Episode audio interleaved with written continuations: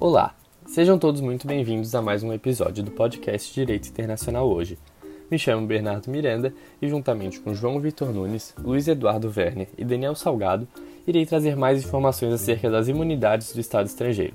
Nós somos alunos da disciplina de Direito Internacional, ministrada pela professora Aline Beltrame de Moura, no curso de Direito da Universidade Federal de Santa Catarina.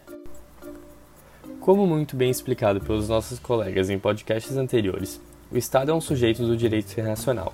Contudo, ele é um sujeito que, por deter o poder de soberania, goza de alguns privilégios, os quais são atribuídos reciprocamente entre os Estados para que os mesmos sejam capazes de resguardar as suas próprias competências.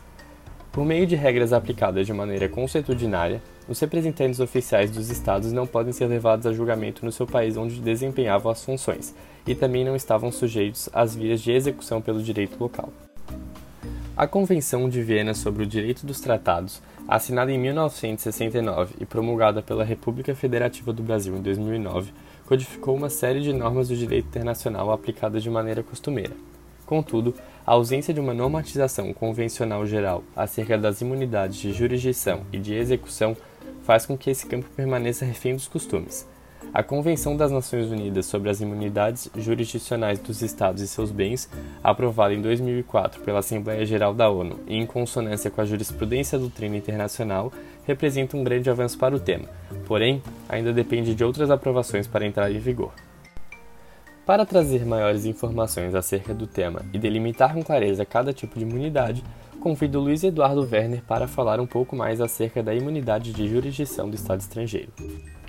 Então, meu nobre colega Bernardo, eu penso que a imunidade de jurisdição do Estado estrangeiro é, é um fenômeno jurídico resultante da relação que existe entre o Estado e a soberania.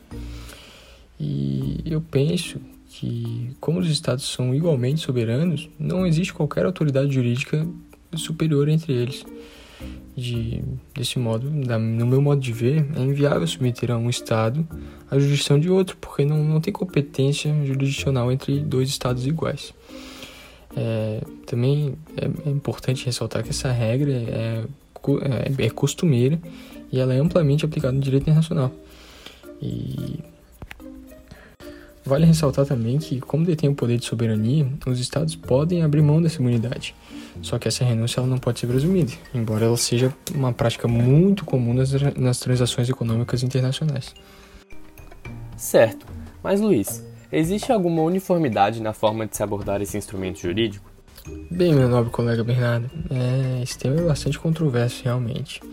É, primeiramente, a gente deve ressaltar as duas concepções acerca do tema que se diferen diferenciam pelos limites da imunidade. Para a maioria dos países socialistas, países em desenvolvimento e países de common law, antigamente, a imunidade deveria ser total, cobrindo todos os seus atos, sejam quais forem. Por outro lado, já os países capitalistas desenvolvidos defendem que esse instituto deve ser limitado aos atos efetuados no poder, no exercício do poder soberano, ideia que configura a teoria restritiva. Podemos dizer que essa segunda corrente representa uma concepção levemente dominante. Nesse mesmo sentido, surgiu recentemente uma outra controvérsia bastante interessante acerca dessa temática.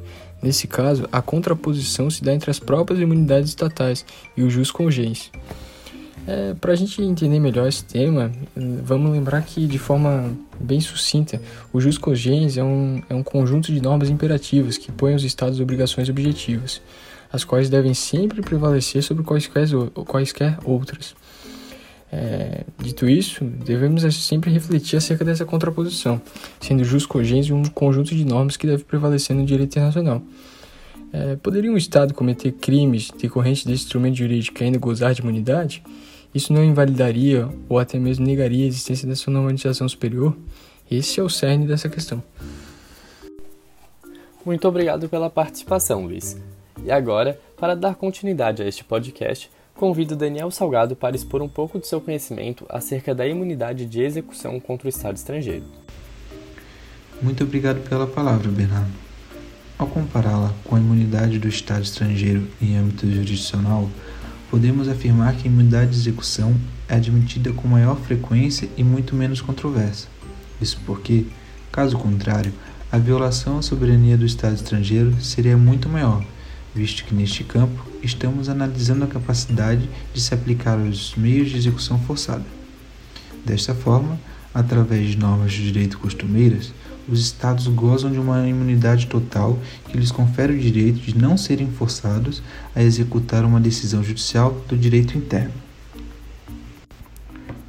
Contudo, o fato desse instrumento jurídico ser menos controverso que o analisado anteriormente não quer dizer que esse esteja longe de alguns questionamentos. E o principal deles é: não seria ilógico conceder a imunidade de execução absoluta para o Estado que renunciou à sua imunidade de jurisdição? Essa é uma contradição presente no direito interno de quase todos os Estados. Daniel, ainda me restou uma dúvida. O que significa exatamente a imunidade de execução contra o Estado estrangeiro?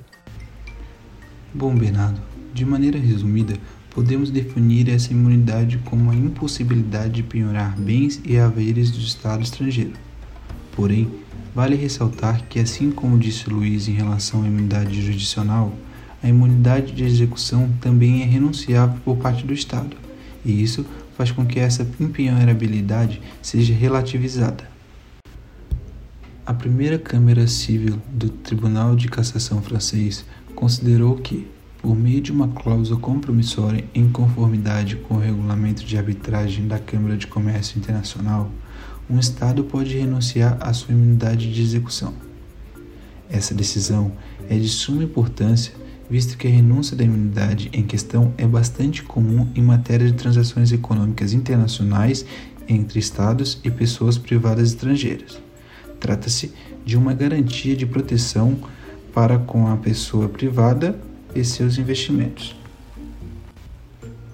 Por fim, vale destacar também o caráter continuado em relação aos compromissos que esse assume com os outros sujeitos do direito internacional, seja ele um outro Estado, uma organização internacional, uma pessoa privada estrangeira.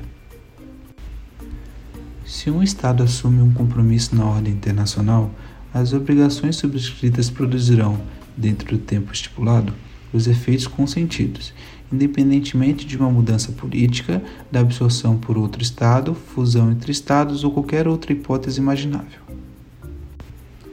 Inclusive, essa impossibilidade de extinguir as obrigações por causa de uma absorção de um Estado por outro foi bastante discutida no final do último século, com o desaparecimento da República Democrática Alemã após o processo de reunificação da Alemanha em 1990. Muito obrigado, Daniel, pelas excelentes elucidações acerca do tema, e muito obrigado a todos vocês que acompanharam o nosso trabalho até aqui. A produção do conteúdo deste podcast foi feita com base em trechos da obra Direito Internacional, de Dominique Carrot e Jair Felipe Bicarra. Espero que tenham gostado e até a próxima.